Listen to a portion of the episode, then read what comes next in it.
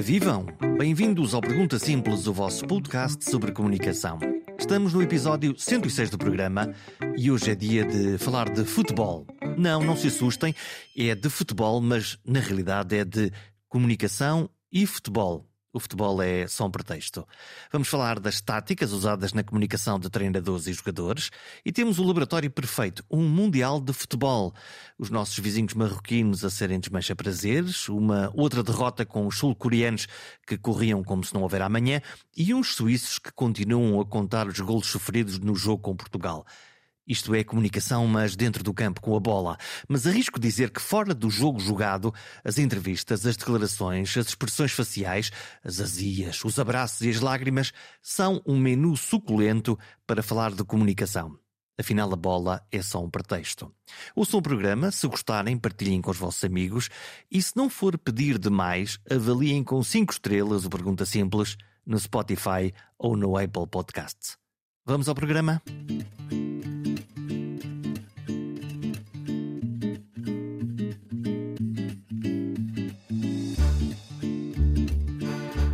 Portugal perdeu. Ainda não é desta que somos campeões do mundo de futebol. Habituamos-nos mal com o Euro de 2016 e ainda por cima perdemos com Marrocos a jogar precisamente da mesma maneira como jogávamos nessa conquista, fechados lá atrás e oportunistas lá à frente. Bom, saiam comigo do campo. Vamos falar de comunicação. Nesta edição, viajamos no fascinante mundo da comunicação à volta do mais popular desporto do mundo. O futebol desperta paixões. As palavras têm sempre um peso emocional demasiado grande. E até sobre os factos, cada claque tem verdades diferentes. Eu disse verdades diferentes? Pois é, é um facto. Se concordarem, claro. E neste mundo pós-moderno, aparentemente, os factos e a verdade podem ser variáveis, podem ser várias, até podem ser alternativas, podem ser até factos e verdades contraditórias. Portanto, uma vitória da narrativa, por mais lunática que ela seja, sobre a realidade. No futebol, pouco estudamos ou sequer vemos os jogos suficientes para aprender, mas todos nos sentimos aptos, desde já, para ser o próximo selecionador nacional. E com alguma sorte ou falta de noção, ainda acreditamos que sabemos tudo sobre todos os assuntos, vendo apenas uns resumos, uns vídeos e uns artigos de opinião.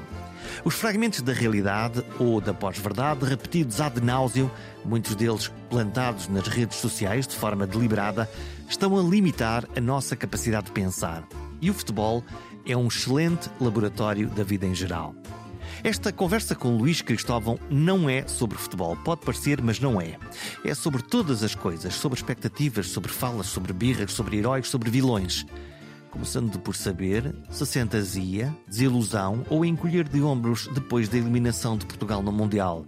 Com é a vida. Nenhuma, nenhuma dessas é a vida, talvez seja aquela que seja mais próxima da, da minha, das minhas sensações.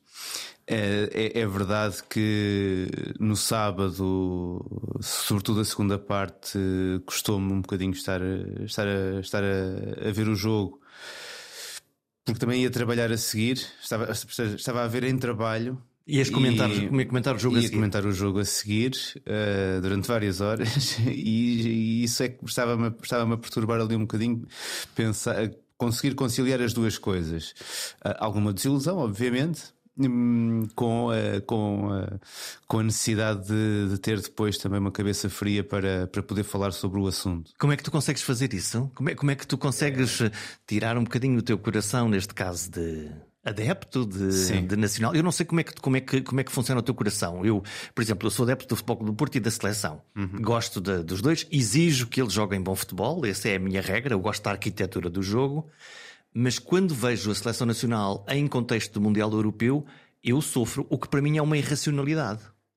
Sim, uh, creio que nunca sofri muito com, com futebol. Uh, tenho uma, uma grande paixão pelo, pelo Torriense, que é a equipa da, da minha cidade e a equipa que eu acompanhei uh, sempre desde, desde miúdo, desde os 5, 6 anos que me lembro de não só de, de ir ver o Torriense em casa, em Torres Vedras, mas também muitos jogos uh, fora com, com o meu pai, que depois foi dirigente também durante uma, uma série de anos.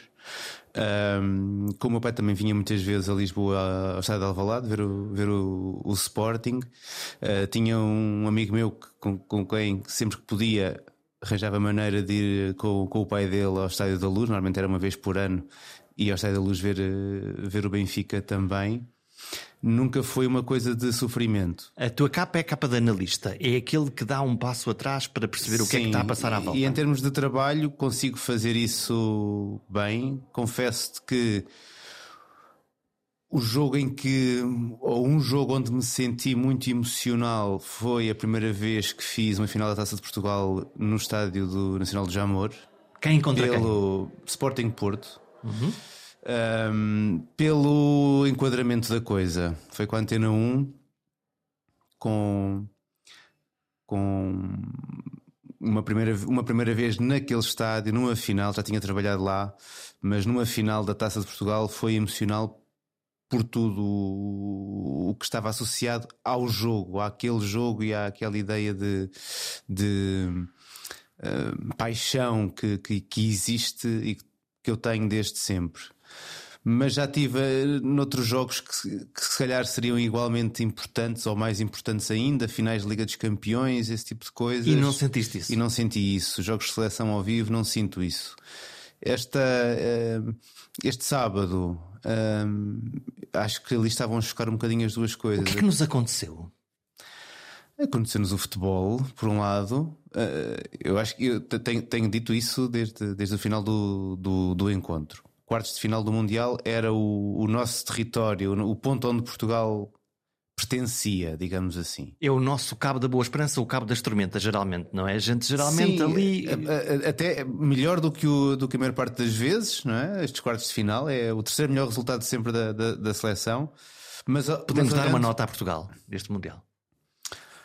Podemos dar uma nota a, a Portugal. Eu creio que Portugal tem uma prestação positiva, como te disse, dentro das expectativas, portanto, se calhar num exame final, dentro da média do ano, dos testes que foi, que foi fazendo. E não estávamos lá, está, todos nós, um, um bocadinho contaminados com a expectativa. Isso. Sim. Nós vemos um jogo anterior com a Suíça e vemos é perfume e vemos gols. E é isso que mexe. E, e dizemos: isto, espera lá, isto afinal pode dar para nós, não é? Sim. Eu tive essa sensação, se calhar é. Lá está, é parvo. Não, não, é, eu creio que isso foi, foi o que toda a gente pensou.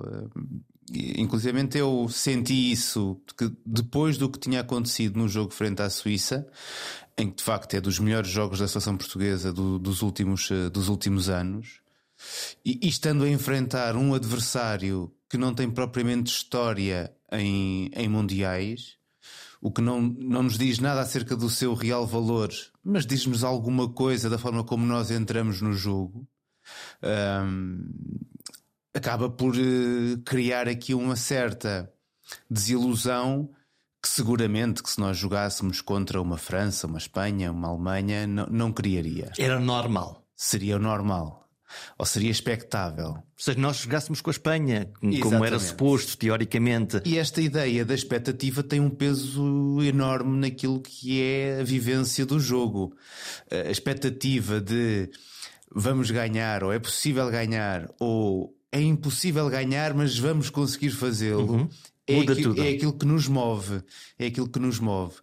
E ao sentir um momento de confiança quebrado não só com o resultado, mas sobretudo com a exibição, porque eu creio que aqui o que pesa mais depois é também a exibição do melhor jogo dos últimos anos a um jogo ascético. muito pobre em relação a faz, faz-me lembrar um outro jogo onde eu estive na bancada no Estádio da Luz 2004 final com a Grécia. Sim e até com ideias de jogo do outro lado semelhantes. Uhum. eu confesso que pensei mais em 2016 porque aquilo que Marrocos nos fez foi o que nós fizemos. A o nosso próprio parte. veneno. Provámos, provámos um veneno que utilizámos no passado. Olha, o, o, o para mim, o, o, desporto é uma história. O, Ferreira Fernandes eh, falou uma vez sobre isso e eu concordo completamente com ele, que é, é um, um o choque entre. É, é, é, a jornada do herói. Hum. Heróis e vilões. Hum, tens heróis e vilões para este, para este Mundial? É, para mim é muito difícil ver o, o lado do vilão no, no futebol. O lado do herói, sim. O lado do herói, creio que é aquilo que a generalidade das pessoas está à procura. Quem são os heróis? Os heróis deste, deste Mundial. Para ti, claro. Sim. Por exemplo, o Livakovic, guarda-redes croata, naquilo que faz no jogo frente ao Brasil, torna-se um herói. O que não significa que ele, uh, ainda esta semana, quando voltar a jogar, amanhã contra a Argentina, não, não saia como o anti-herói. Dá um frango e acabou. Sim, o Enesri neste momento será um herói para, para os marroquinos. O homem que nos marcou o golo. O homem que nos marcou o golo. O Gonçalo Ramos foi um herói no, jogo frente à Suíça por ter marcado três golos, ainda para mais, ainda para mais aqueles heróis inesperados. Eu creio que os, os, os heróis só, no futebol, no desporto, são transitórios, não é? São temporários. Um, e isso, ao mesmo tempo, eu vejo isso como uma coisa boa. Não suportaria viver com heróis eternos. Mas estes heróis dão-se muito mal com essa transitoriedade, não é? Sim. Então, mas se eu agora fui bafejado pelos holofotes, se todos dizem agora no jornal que eu sou a mais bela das belas, porque é que amanhã eu não sou e veio outro? Sim, é, é, é a, a célebre frase do bestial a besta, não é? Um, a bola é pródiga nisso? A bola, assim, o desporto é, é só isto. Eu creio que a vida também é. Nós é que muitas vezes tentamos iludi-la na, na, no, no, facto das coisas serem transitórias também. O futebol imita a vida, não é? Estou, sempre a dizer isso e acaba por ser um bocadinho repetitivo.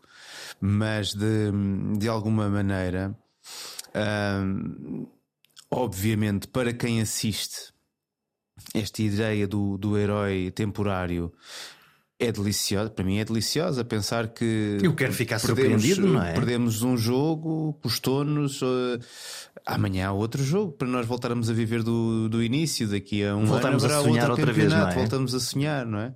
Para quem está nessa montanha russa por dentro uh, é mais difícil, mas creio que também que o tempo acaba por ensinar a, a, a, todos esses atores que as coisas são como são e por isso aproveita, há que aproveitar bem o dia em que somos heróis para depois suportar melhor o dia em que ficamos fora dessa lista. E nesse dia chorar. Vi no jornal espanhol já há uns meses, a propósito, numa das peças de preparação deste Mundial, sobre Portugal. E, e, a, e a peça, o título é fascinante, que é Obrigado Portugal por ter criado dois dos mais fabulosos vilões do futebol. E então a foto é de José Mourinho, o treinador, e Cristiano Ronaldo já na turbulência toda de Manchester, de Manchester United.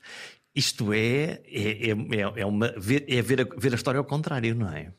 É ver a história como os espanhóis a veem. Esse, esse é outro lado bom. esse é outro lado bom do, do, do jogo, que é conforme o sítio onde estás, vês coisas diferentes. Estás no estádio, estás atrás da baliza, estás numa lateral, vês coisas diferentes. Há uma perspectiva, isto há mesmo em termos de comunicação, sim, há dúvida, uma perspectiva do que é que tu nenhuma. estás a ver. Sem dúvida, sem dúvida nenhuma. Olha, vamos, ah. vamos, a, vamos ao, ao golo que elimina Portugal. E, e, e para mim é um fenómeno que eu gostava que tu me ajudasses a perceber. Nós estamos focados, é verdade, ok, é Portugal. Estamos focados se foi um frango do nosso guarda-redes, se o defesa central não chegou, se por aí fora. E eu que vejo naquele lance de uma forma uh, neutra é um jogador do lado esquerdo que faz um extraordinário cruzamento e um avançado centro que marca um golo extraordinário. E nós ficamos cegos, não conseguimos ver isto, pois não? Não conseguimos ver isso porque nós sofremos o gol. Quem, Mas tu sentes tu mesmo, aquilo é um gol extraordinário, certo? Ou é um frango? O que é que, para que lado é que tu, é que tu pendes? É, é um, é, é, um gol que é facilitado. Uhum. Não é um frango, é um gol que é facilitado numa situação que a seleção portuguesa aconteceu inúmeras vezes ao longo deste Mundial. Portanto, é uma repetição da história. É uma repetição, é uma história que se repetiu muitas vezes. Uh, cruzamentos com liberdade para serem feitos, certo desalinho na, entre, os, entre os defesas e depois a acrescentar a, a má saída do, do Diogo Costa. Lá vamos às expectativas outra vez. Todos tínhamos a expectativa de ter um grande guarda-redes de topo mundial Sim. que se calhar ainda está a verde, não é? Ainda estará, naturalmente, mas, mas o potencial está lá e a qualidade está lá. E apesar de sair envolvido na, na infelicidade de, de, ser, de ter uma parte da culpa, digamos assim, no, no gol que, que nos elimina, creio que é muito difícil alguém conseguir argumentar que Diogo Costa não é não era a melhor opção para estar na baliza. E todos os grandes guarda-redes têm estes, estes seus momentos. Todos os grandes guarda-redes têm estes, estes momentos, mesmo no seu ponto mais alto, quanto mais nestes momentos ainda iniciais do, de uma carreira, que é aos 23 anos, um guarda-redes é ainda um, um jovem, muito jovem, pensando que normalmente a maturidade dos guarda-redes está depois dos 30. Hum, olhando de uma forma de comunicação, Vemos o guarda-redes que no primeiro jogo deixa a bola no meio da área com o avançado lá atrás e tu vês no fim do jogo que a cara dele é um, uma cara de quebra de confiança uhum, total sim. e eh, animado pelos seus colegas, Cristiano Ronaldo, Pep, por aí fora. Desta vez sofre um golo, mas todavia a cara mantém-se uhum. seráfica, uh, gelada e focada. Sim. Eu creio que o erro do primeiro jogo é um processo de aprendizagem, é um susto que serve para, para, para aprender. O, o, o, golo, o golo deste, destes quartos de final acontece muito mais cedo no jogo e, portanto, é um guarda-redes que já teve outros erros na, na vida, já teve grandes defesas na vida e reprocessa. E já, está, já sabe como lidar com isso no jogo contra o Ghana, o, o facto daquilo ter sido no momento final traz a atenção para quebrar logo ali a seguir quando o árbitro apita para o final da partida. E, portanto, eu acho está que fresco um ainda momento, na memória. Sim, é? está fresco na memória. Há ali um momento de uma apreensão, mas que depois ele, quando fala, já fala com a confiança que lhe é característica. Portanto, eu creio que, é, é que o momento que é apanhado nas câmaras acaba por eh, ser uma visão para bem para lá da, das cortinas que nós não costumamos ter acesso no Diogo Costa, mas que ali acabaram por ficar E ali vimos, portanto, nós abrimos um bocadinho a cortina sim, e vimos sim, a vulnerabilidade, a fragilidade sim. do ser humano que... que todos têm, não é? Uhum.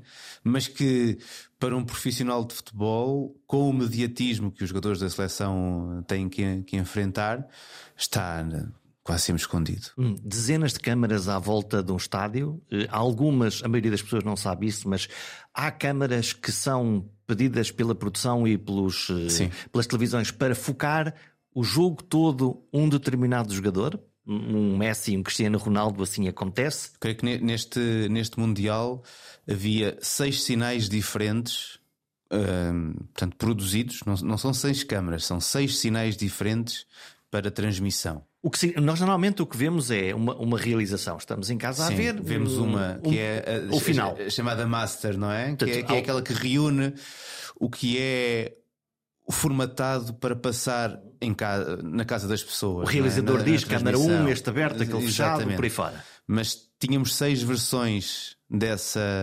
dessa, dessa transmissão um, umas mais focadas em jogadores, outras de campo aberto, a chamada câmara tática, em que estás sempre a ver o, o, o campo, o campo inteiro, muito útil para, para o trabalho de análise.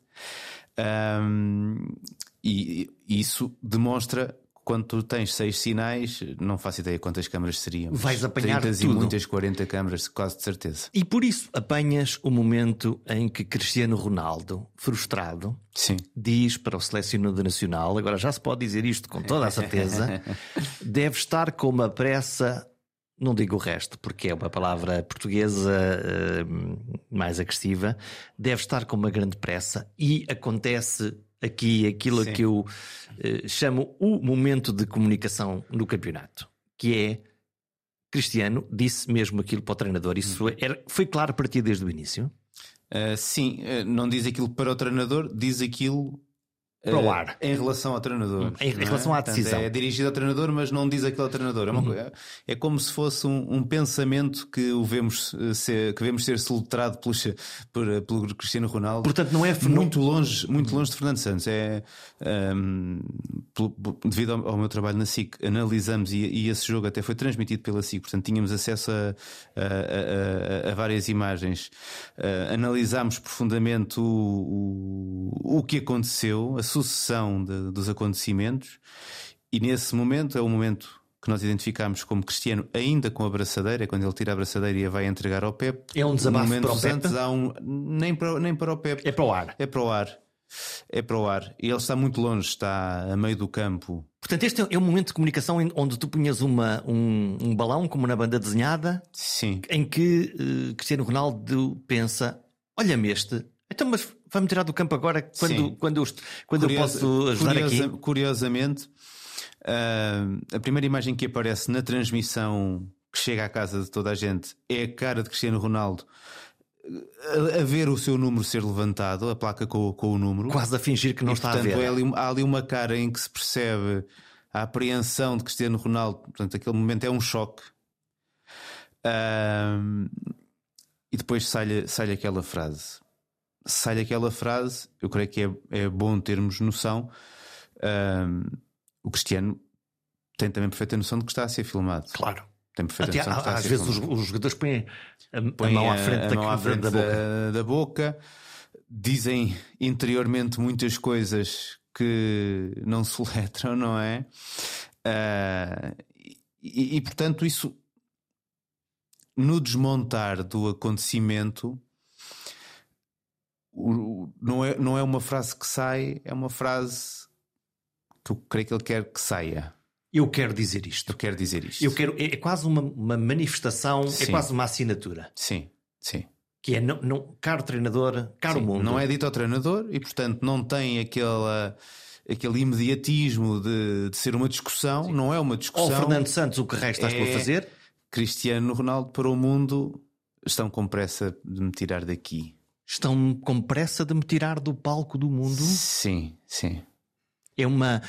Ah, tu achas que aquilo é uma frustração ou é uma. Ou é sem uma... dúvida nenhuma, sem dúvida nenhuma. Uh, o Cristiano Ronaldo está a passar provavelmente pela fase mais difícil da, da sua carreira, tocada por questões uh, pessoais, familiares que são conhecidas. A perda de um filho, uh, que é uma coisa muito. Exatamente, que não dá. Não, não, não, não conseguimos aí medir o peso dessa situação. Sabemos que afeta, mas não conseguimos medir porque felizmente nunca passei por isso, mas uh, tenho perfeita noção de que cada pessoa reagirá de forma muito diferente e sempre muito dolorosa. E isso perturba de uma forma dramática. Uh o, o, trabalho, no fundo, Sim, a pré-época, o início. E depois eu creio que isso vem, vem conjugar-se com uma série de outras situações. Ou seja, não, não me parece que seja a situação familiar, pessoal, que é o ponto que quebra a continuidade em relação a tudo o resto. Acho que é mais um dado que se vem juntar a uma frustração com o clube onde estava, com o Manchester United, que já existia. E com o seu desempenho também. E eu creio que é inevitável que, que, com o seu desempenho também. Porque estamos Antes... a falar de alguém que cada vez que entra no campo nos últimos 18 anos Sim. é tipo, vou marcar um gol e, e, isso era óbvio para toda a gente, imagino que para ele muito mais, não é? Antes de qualquer um de nós perceber que a idade ou o tempo estava a pesar sobre Cristiano Ronaldo, Cristiano Ronaldo foi, foi, o primeiro, foi a primeira pessoa a ter noção disso. Claro. Uh, e tanto que ele foi mudando um pouco o seu estilo de jogo e a forma e aquilo que ele faz em campo ao longo da, da sua carreira. Já não dá para correrias, já é? teve várias, uh, vários sinais em que ele próprio percebeu que tinha que começar a fazer coisas de, de maneira diferente. E acredito que nestes últimos quatro anos, desde que ele foi para, para a Juventus, em algum momento ele tenha realmente percebido que as coisas já não eram mesmo como uh, foram antigamente, no sentido em que já não dava propriamente para mudar a forma como está em campo e continuar a ser um dos melhores jogadores do mundo. Neste momento é, isso já não acontece e já não acontece há quatro anos. Creio Mas que isso vimos tudo, vimos tudo isso com Maradona, com Sim, Pelé, com é... Figo, com Rui Costa. Com todos, com, com, todos esses vimos isso mais cedo e. É a lei da vida, não é? De forma se calhar muito mais brutal. Pois não, não vimos isso com o Pepe, mas isso é porque ele deve, deve, deve ter lá Sim, uma posição secreta, não sei o que é que. Eh, a questão do Pepe é curiosa, porque o Pepe, aos 39 anos, é um jogador que nos pontos altos está sempre muito bem. E depois tem momentos. Uh, Intervalos? Entre, entre esses pontos altos em que há essa quebra lesões, uh, menos utilização na, na equipa. Portanto, Portanto faz é um uma, jogador... uma gestão mais racional do seu momento e da sua capacidade? Eu creio, eu creio que faz a gestão necessária para que um jogador da idade dele possa estar ao melhor nível nos pontos altos. O Cristiano Ronaldo tem objetivos que são contínuos. Quando tens objetivos de marcar mais golos, de fazer mais jogos, não podes propriamente ter esses pontos baixos entre os pontos altos. Tens que estar sempre. É uma máquina de alto rendimento Sim. que sabe que tem que responder que a essa demanda. Que, que quer estar sempre nessa demanda. Porque também são objetivos que ele coloca a si próprio, não é? E isso, obviamente, iria ter, iria ter um custo. E eu creio que o custo se sentiu neste último verão. Os tais, as tais questões pessoais, a insatisfação com o clube, o querer sair para uma outra realidade, nada disso ter resultado. No processo, não treinou durante a, a pré-temporada. Eu creio que são demasiadas coisas para que um jogador, já nesta fase da sua carreira, consiga depois eh, recuperar só rapidamente. Por vontade é? própria recuperar. Precisa agora de um processo. Primeiro para limpar um bocadinho a cabeça, para descansar, para se reposicionar e encontrar esse contexto onde as coisas possam voltar a, a sair. Sempre, mais uma vez, sem esquecer que neste momento já não é, do, não é um dos melhores do mundo, mas ainda pode ser um jogador muito bom e muito, muito útil para equipas e para a seleção. Mas precisa de se, lá está, recentrar e, Sim, e ver o que é que consegue fazer e o que é que não consegue fazer. Nenhuma. É, é, o Cristiano tem uma reputação mundial absolutamente extraordinária. Ele está na história, quer dizer, ponto. Sim, está, sim. A história está escrita. O contexto, por exemplo, daquela entrevista que ele dá Uhum. Quando termina, uh, pausa na época desportiva no Manchester e depois vem para a, para, para a seleção, dar aquela entrevista daquela maneira, claramente nós vemos que o objetivo foi forçar uma ruptura com o Manchester, não teve como preço trazer esse problema que é externo a Portugal para dentro de Portugal no meio de um campeonato do mundo? É o eu sobre o nós? É um bocadinho eu sobre o nós. E ele próprio, na, na primeira conferência de imprensa em que, em que participa já em estágio da, da seleção, diz que fala quando quer e que não tem que dar explicações a, a, a ninguém.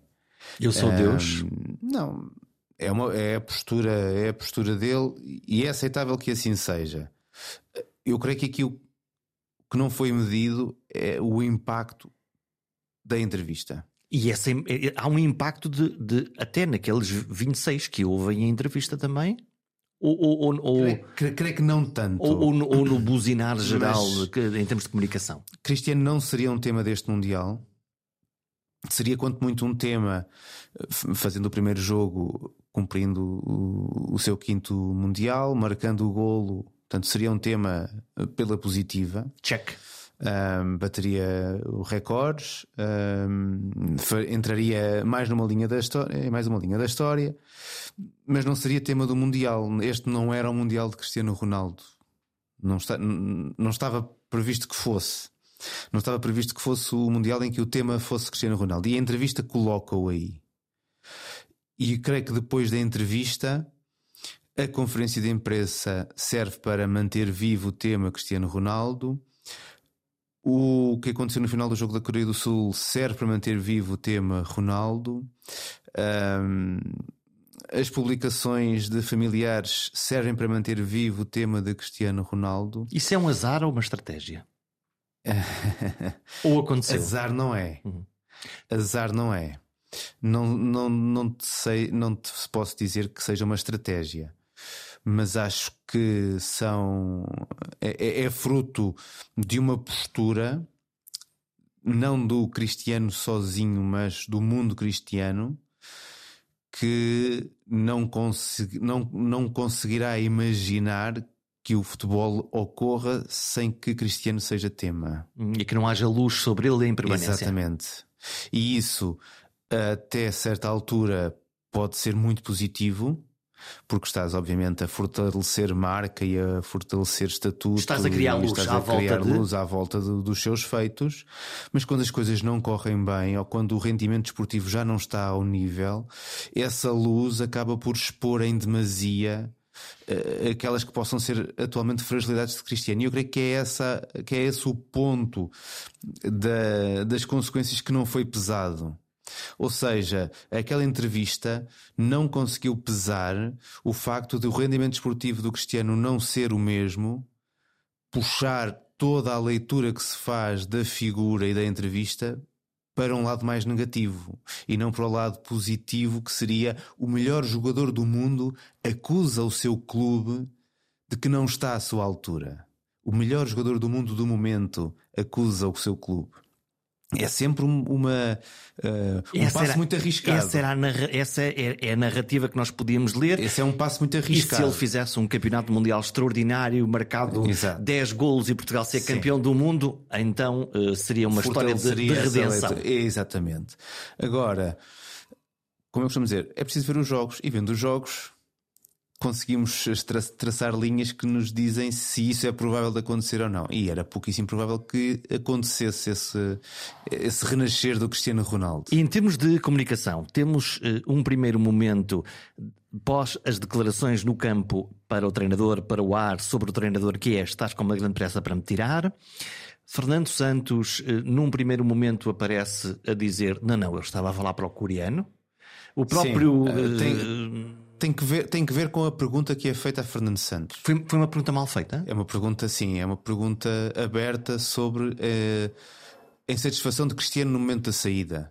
Ok, não é uma pergunta concreta. Não é uma pergunta concreta sobre a frase não era Cristiano, nem sobre essa frase. Essa frase nunca é mencionada naquele Isso dia. É uma, uma, pergunta um bocado estranha, não é? É uma pergunta aberta para um, para um. Normalmente os jornalistas fazem perguntas não, concretas. Eu creio que não é estranha porque quem está no estádio também não se apercebe do que aconteceu. Ah, ok. Quem está no estádio não se apercebe do que aconteceu. Vê, vê que ele está insatisfeito vê da maneira que ele está insatisfeito e a pergunta que lança é sobre a insatisfação.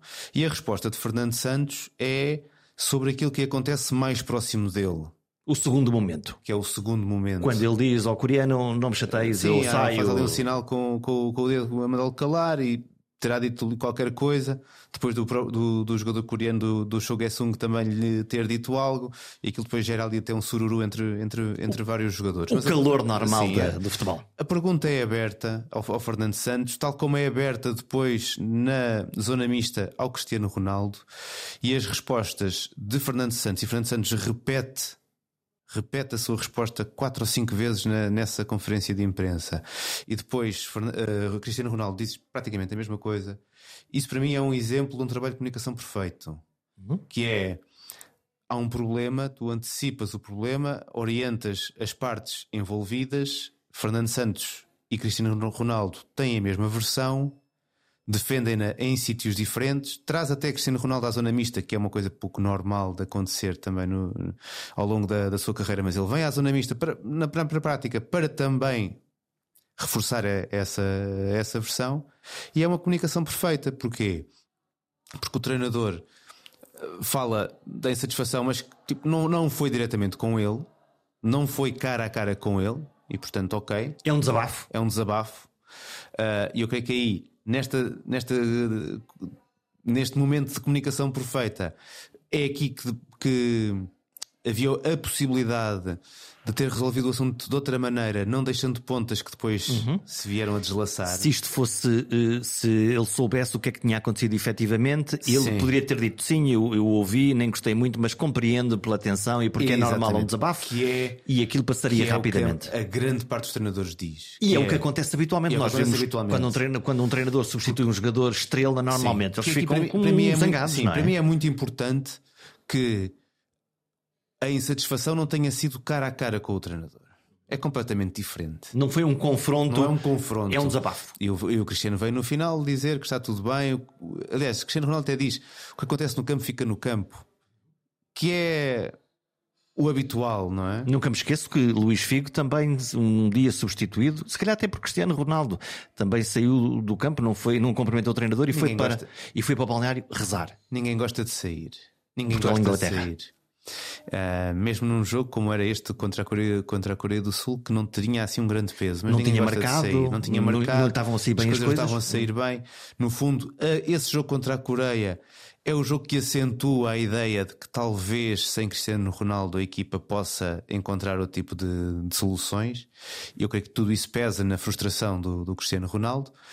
E naquele momento, para que não houvesse pontas soltas, o, o, que, o que poderia ter sido ou o que deveria ter sido indicado ao treinador é ele de facto saiu insatisfeito, disse uma frase que foi vista e o melhor é não darmos importância a isso. E não podemos escapar do mundo das redes sociais, onde Sim, nos minutos logo a seguir Sim. saiu em todo Sim, lado e, que isto estava a acontecer. E eh, sendo certo que esse trabalho de comunicação acontece ao mesmo tempo que nós estamos a conseguir ver tudo o que aconteceu, não é? E a pensar, uh, estou-me a fazer de parvo? Na, então, mas... na, na emissão da SIC Notícias, uh, isso foi claro ao, ao longo do pós-jogo e, e, e à noite, foi claro a delimitação dos dois momentos, de que tinha realmente acontecido um primeiro momento e depois o segundo, dos quais eles tinham, eles tinham falado. E fala em português.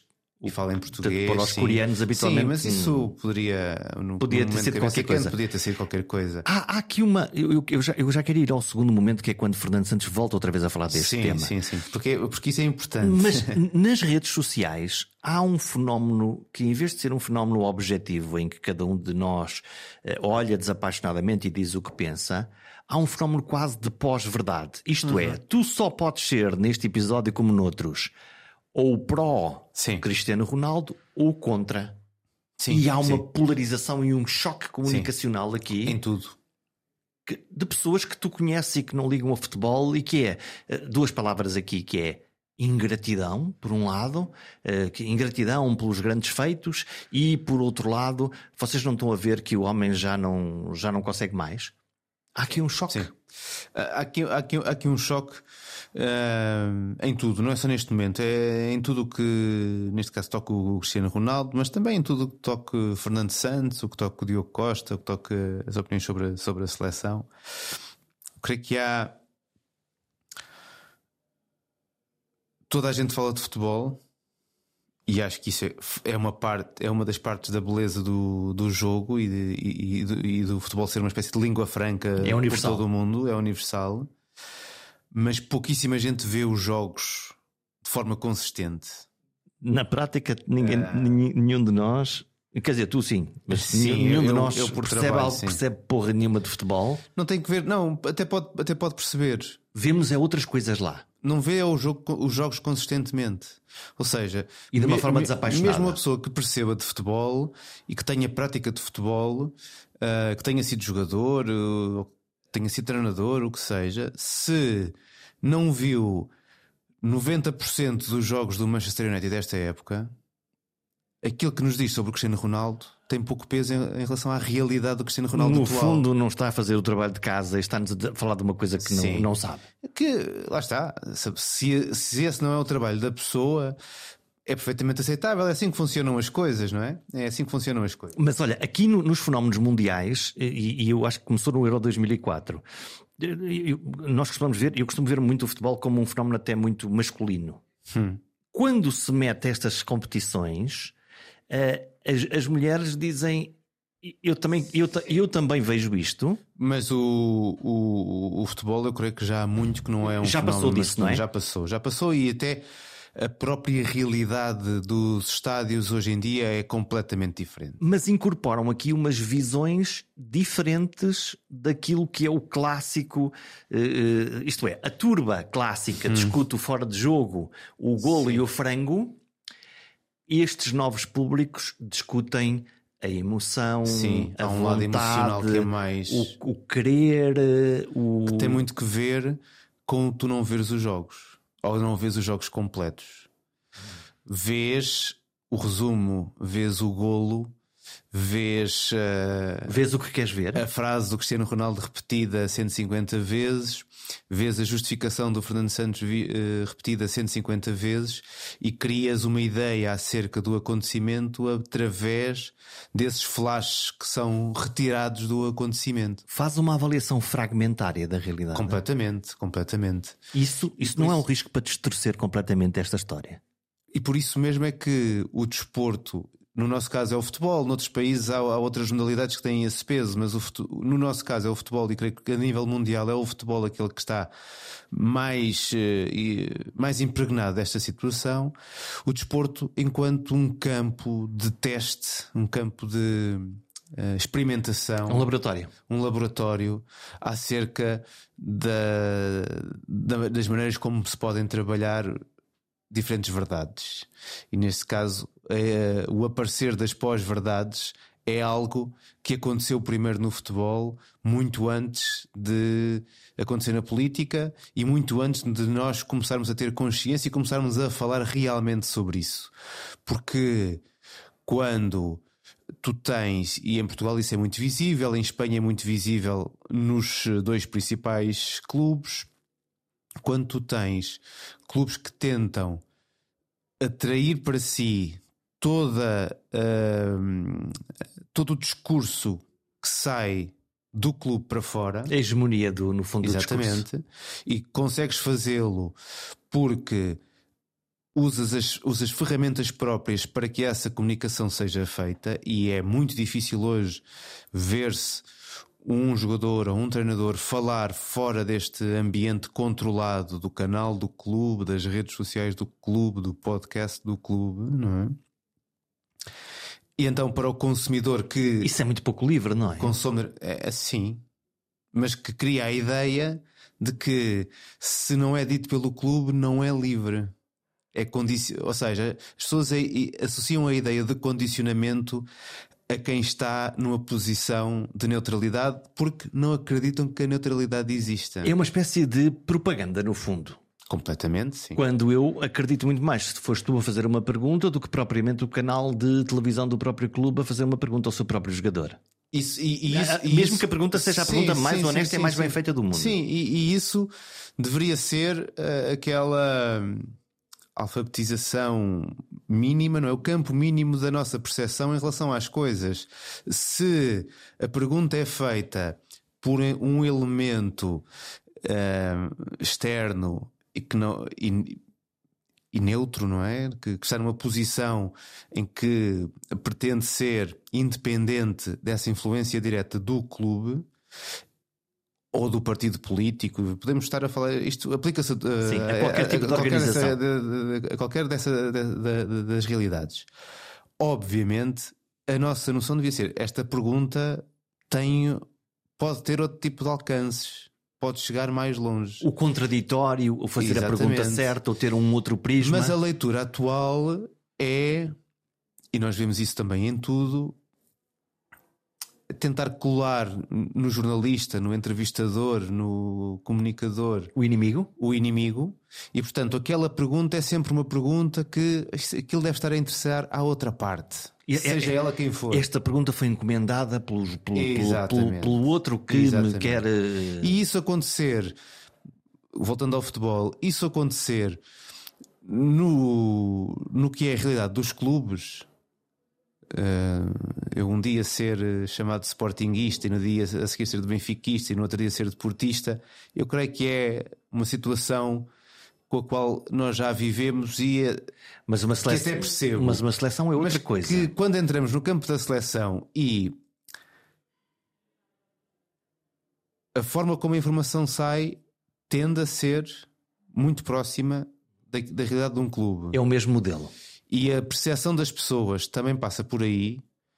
E portanto, quando alguém diz Cristiano Ronaldo este ano faz 16 jogos, é 16 vezes utilizado pelo Manchester United. Uh, boa, boa parte delas como titular em diferentes competições e não está a um nível alto. É óbvio para todos, não é?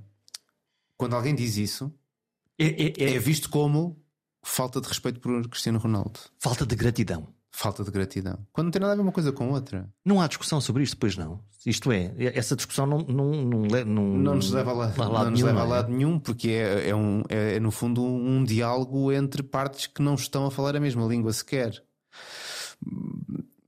E por isso volto à, à ideia. O facto da grande maioria das pessoas não ver os jogos de forma consistente abre aqui realmente caminho para que tu possas ter várias, vários tipos de verdades, não é? Ou engendrar vários tipos de, de verdades que subsistem aquelas que são fruto dos flashes de maneira mais perene do que aquelas que são fruto de análises profundas. Em suma, não percebemos nada disto e estamos a fazer uma história na nossa cabeça baseada em pequenos fragmentos que estão naturalmente descontextualizados e que nós não conseguimos compreender. Sim, eu gostaria que isso fosse a conclusão daqui fosse uma chamada de atenção para a forma como nós lidamos com as coisas, não só no futebol, mas também fora, de, fora do, do, dele, na nossa vida. Porque também na nossa vida, as nossas opções políticas, as, as, as tomadas de posição, de posição, posição em relação às coisas que acontecem no mundo, estão também debaixo dessa ameaça. E se nós não percebermos isso, cada um de nós não perceber isso, passamos a ser também um instrumento dessa pós-verdade e não uma pessoa individual com os seus eh, direitos e as suas liberdades plenas. Um momento do pensamento crítico, que é obviamente crítico para não sermos marionetes. Vamos fechar este tema. Fernando Santos Sim. depois percebe que uh, aquilo que passou entre a, a comunicação que foi uh, pensada versus a realidade que todos nós vemos, obviamente não colava uma coisa com a outra, aparece com uma declaração, uh, para mim, brutal em sim, termos de comunicação, sim. que é não gostei, não gostei nada, não gostei mesmo nada. Sim, sim. Uh. É, porque aí, lá está. Aí nós ficamos a saber que Fernando Santos não estava na posse de todas as informações no momento em que falou na primeira conferência de imprensa. E que aquele momento, que essa primeira conferência de imprensa, o que sai dali implicava que existissem vencedores e perdedores neste episódio. E quando Fernando Santos volta a pegar no assunto para esclarecer que agora que tinha visto não tinha gostado mesmo nada do que tinha visto, recentrou a coisa. Dá a volta, dá a volta ao texto. Passa ele a ter o poder sobre aquele momento, recupera, digamos assim, a liderança do, do processo, mas é bom que se perceba contra não só Cristiano Ronaldo, mas também contra a comunicação da, da Federação. E a partir desse dia passamos a ter duas comunicações. Uma que é a comunicação da Federação e outra que é a comunicação do selecionador nacional. E por isso é que esse momento, para mim, é um momento de grande viragem na, no comando de Fernando Santos à frente da, da seleção, porque é a primeira vez que acontece o interesse de Fernando Santos vir ao de cima, contrariando a tese comunicacional que a Federação defendia e que depois volta a acontecer numa conferência de imprensa posterior, quando depois da Federação uh, dizer que ter saído um comunicado dizer que Cristiano Ronaldo estava de corpo e alma com a equipa e que não tinha acontecido nenhum episódio de ameaça em que ele, em, em que ele dissesse que quisesse sair. Fernando Santos vem dizer que falou com Cristiano Ronaldo, o que é normal. E que a conversa não foi bonita? E que a conversa não foi bonita, que Cristiano não tinha gostado. Coisa que também seria normal, mas que mais uma vez é o selecionador que está a dar informação extra em relação à comunicação oficial. Que nunca saberíamos que são aquelas conversas de balneário Sim, nunca que saberíamos. nunca sabemos o que é que aconteceu, Sim. exceto anos depois. E lá está, mais uma vez, ali. Se Fernando Santos estivesse alinhado com a comunicação da Federação, o que ele diria é: falei com o Cristiano, Obviamente é um momento difícil, mas o Cristiano está connosco. E não foi isso, ele foi mais e não longe. foi isso, ele foi mais longe. Sim. E portanto criou, lá está, se recentrou a narrativa e pô-la noutro plano. este- sim, este- tive- nós neste Mundial, da parte da, da- dos elementos da seleção, tivemos dois tipos de comunicação.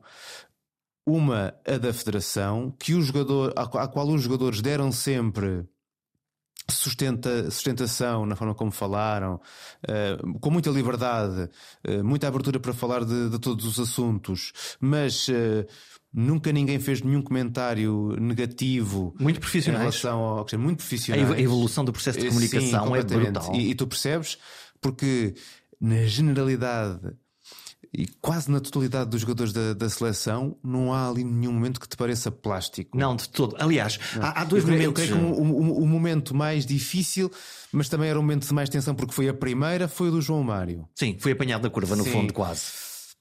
Era o primeiro e a pressão ali estava muito alta.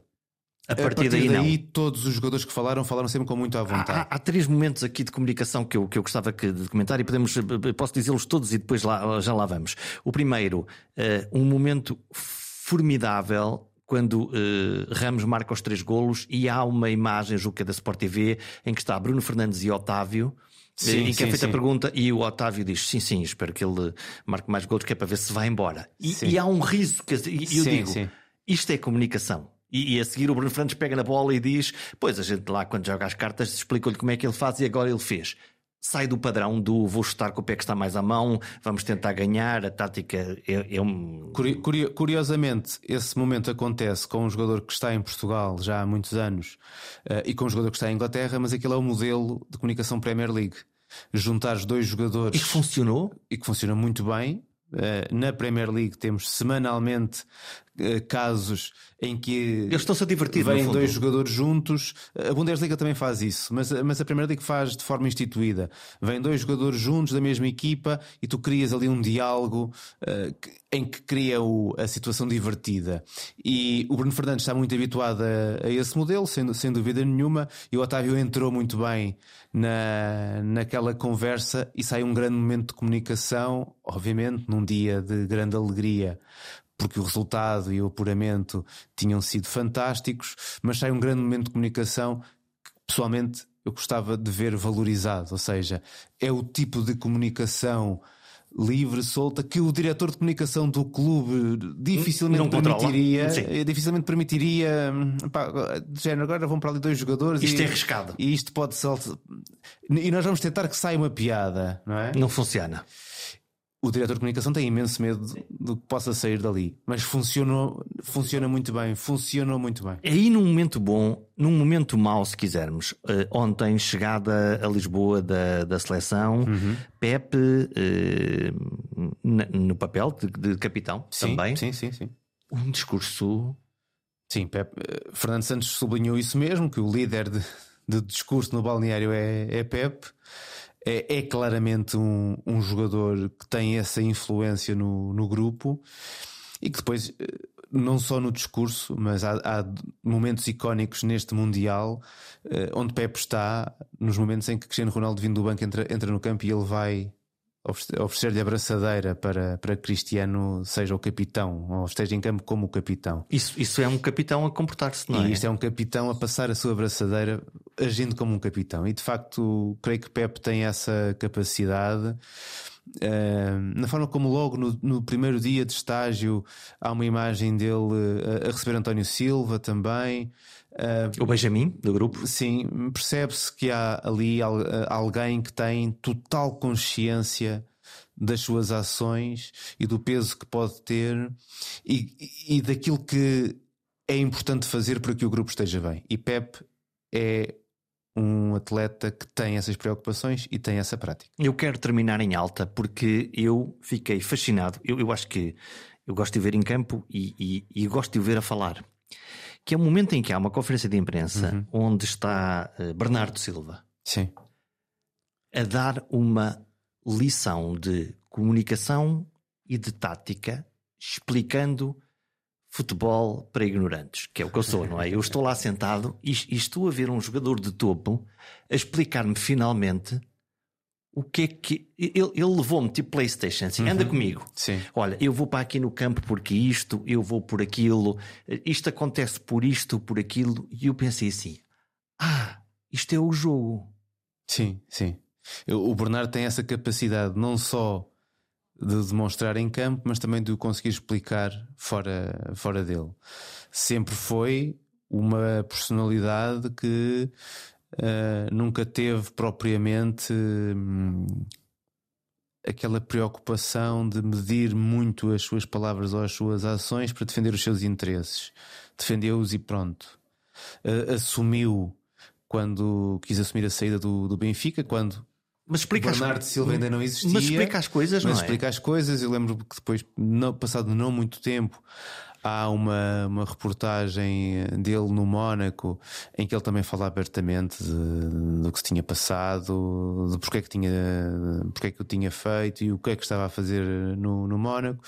E, e depois tem tido também a sorte de estar em, em clubes que alimentam muito esse tipo de, de discurso. O Manchester City com o Pep Guardiola é um espaço também onde essa discussão parece ser muito, muito aberta e é de facto um prazer podermos ouvir o Bernardo e é daquelas eh, personalidades que eu espero que tenha paciência e sublinho paciência, porque muitas vezes no, no espaço de, de comunicação sobre o futebol, eh, o ter paciência, o ter essa persistência é muito importante e, obviamente, o Bernardo Silva, quando terminar a sua carreira, não vai precisar, não vai, não, não, não vai fazer por necessidade, vai, se o fizer, é por gosto.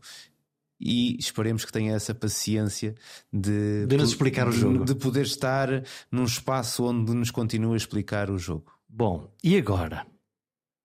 Fernando Santos vai-se embora, não vai? Não sabemos, neste momento não sabemos. Quem é o próximo?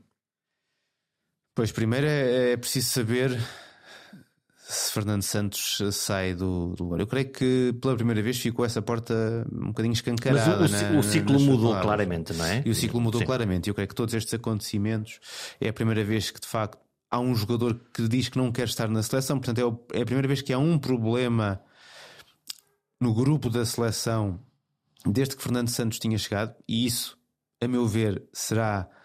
É, é certo, Fernando Santos, no dia em que sair, eh, sai como o treinador que pela primeira vez ganhou um campeonato europeu com, com, com Portugal. Mais uma Liga das Ganhou Nações. a Liga das Nações, que, que esteve no, que num período também importantíssimo. Esperemos que não seja o melhor de sempre, esperemos ter mais alegrias, mas um período, um- um- uma resistência no topo que não é propriamente o normal da- do, do futebol português. Então deixa-me mudar a Mas, pergunta. não, Se não, mas e deixa-me deixa-me só, dizer, deixa só dizer isto. Mas o mais importante de Fernando Santos é ter conseguido vir de 2014, 2015 até 2022 sem problemas no seio da seleção, que era também uma realidade que nós estávamos muito habituados com. De dois em dois anos havia uma grande tourada. Exatamente, e portanto não houve nada. E esta foi a primeira vez que houve a questão do, do Rafa, um jogador a não querer estar no grupo, esta questão com o Cristiano Ronaldo, esta forma de lidar com duas eh, visões comunicacionais eh,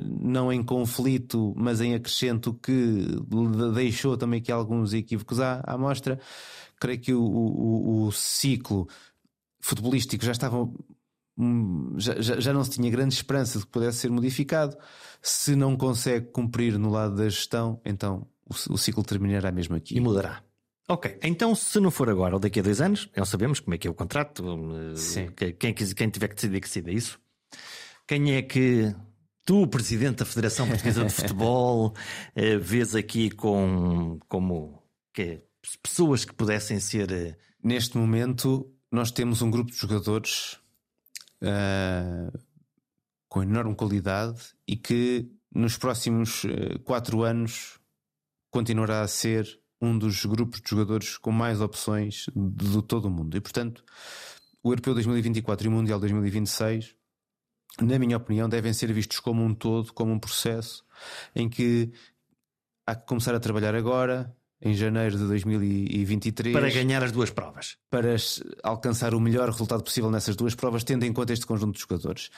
Na minha opinião, há uma pessoa, há um treinador que está por dentro deste grupo, já trabalhou com todos estes jogadores, está dentro da, da federação e a nível futebolístico seria a pessoa indicada para o fazer. Rui Jorge, selecionador de sub-21. Um discreto e competente, um discreto e competente treinador, selecionador, é? exatamente. Que eu creio por aquilo que é a sua experiência e por aquilo que é o seu discurso nas várias entrevistas que, que deu ao longo deste, destes anos, é o perfil ideal para conseguir conjugar o lado esportivo com este lado de manter uma certa paz dentro do grupo, conhecendo muito bem eh, todos aqueles atletas, lidando com eles desde muito jovem, um treinador até com um certo perfil de formador, que eu creio que poderá, poderia ser o, o encontro perfeito para nos próximos quatro anos Portugal se manter a alto nível. Então e os Mourinhos desta vida? Então e os Jorge Jesus desta vida? Então os... O, o trabalho do selecionador é muito diferente do trabalho do treinador de, de clube. Uh, no, no caso do Jorge Jesus, até vejo mesmo como muito difícil que ele próprio se consiga adaptar à ideia de ter jogos de 3 em 3 meses. Mesmo no Mourinho, apesar de aqui e ali ele já ter dito que seria algo em que ele pensaria, não me parece que ainda seja esse momento também para ele e provavelmente nunca será. Um, e por outro lado, naquilo, para além das diferentes, das diferentes características entre o selecionador e o treinador, por outro lado, quer Jorge Jesus, quer José Mourinho são uh, treinadores de uma escola de um certo conflito, de um certo combate a um predomínio externo que não existe no, no, no, no, trabalho da nossa seleção e não é esse o momento atual da nossa seleção. Não estamos aqui num momento muito mau em que precisamos de alguém que puxe a seleção para outro, para outro nível. Não, estamos lá em cima, só temos que afinar. continuar a afinar para poder chegar mais longe e aí creio que não seria esse o perfil. Pergunta final. A mim venderam-me que ia ter um Brasil eh, com a Argentina nas meias finais e um Portugal-França e acabo por levar com Marrocos e com a Croácia. Sim. Quem é que vai ser campeão do mundo? Eu, creio que te continuarão a vender um Argentina-França na, na, final, que, que no momento de partida deste Mundial não seria algo inesperado, eu creio que seria um do, dos jogos possíveis da, da, da, das finais. São as duas equipas que entram como, como favoritas. A Croácia, bom não esquecer, foi finalista do Mundial em 2018 e está a, a, voltar a mostrar eh, todas as mesmas capacidades, eh, apesar da sua principal estrela Modric estar com mais 4 anos, 37 anos, mas continua a ser um jogador muito importante, um grupo muito forte na defesa, um meio-campo fantástico, um guarda-redes que foi herói neste último jogo e que pode repetindo exibições assim, continuar a dificultar. Estás-me a anunciar que é uma, uma Croácia-Marrocos na final? Estou a anunciar que a seleção da Croácia não venderá fácil uh, a eliminatória, a meia final à Argentina. E então, se no a final caso... for, for esse Argentina-França, tens. Argentina-França. Hum. Eu continuo a ver a França como uma equipa que tem mais soluções, tem mais soluções no jogo.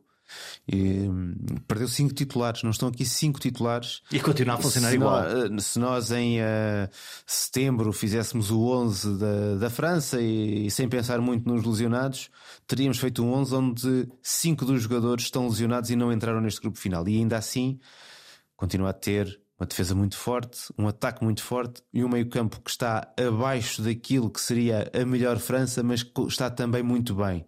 E eu creio que é a seleção que tem mais soluções. A Argentina, um pouco dependente de Messi e daquilo que Messi consegue produzir à, à sua volta, é a equipa mais emocional naquelas que estão na, na competição, é a equipa que mais consegue fazer dominar um ambiente caseiro nos, nos jogos. Tem sido de facto impressionante ver os jogos da Argentina, exatamente pela, pelo ambiente que, que tem nas, nas bancadas, mas normalmente no futebol a equipa melhor preparada, a equipa com mais soluções acaba por conseguir definir. E eu creio que a França tem tudo para ser bicampeão mundial. Ou então, pomos lá a Argentina e pomos Marrocos e no fundo e no fim ganha Marrocos. Marrocos. Marrocos é uma grande história e se calhar nós em Portugal não estamos a vivê-la. Sim, é uma grande no, história. No, máximo, no máximo da, da, do, do, do, do, seu potencial porque eliminou Portugal, não é? Mas é uma grande história. A primeira vez que está um país africano numa, numa meia final, um, um país eh, árabe num Mundial que é disputado também num país árabe, e isso tem muito peso. Grande tem energia grande impacto, a jogar. Uma grande energia a jogar, uma grande dedicação. Um, todo o ambiente na seleção, desde a opção de levarem as famílias todas com eles e de estarem a, a, conviver durante este, este processo sempre com as famílias, demonstra aqui uma inteligência emocional muito, muito alta um, de um grupo que tem 14 jogadores que não são nascidos em Marrocos, portanto, um grupo muito um, impregnado também por essa diáspora marroquina, um pouco por toda, por toda a Europa. É uma grande história e eu fico muito feliz que, que Marrocos esteja a conseguir escrever esta, esta história, apesar de, obviamente, ter gostado que Portugal ficasse pelo caminho. O futebol é um pretexto, uma forma de emular a vida, os nossos sonhos, o nosso esforço, a nossa alegria nas vitórias, a dor nas derrotas. O mais fascinante neste desporto é que os heróis são sempre brilhantes e vulneráveis, como todos nós.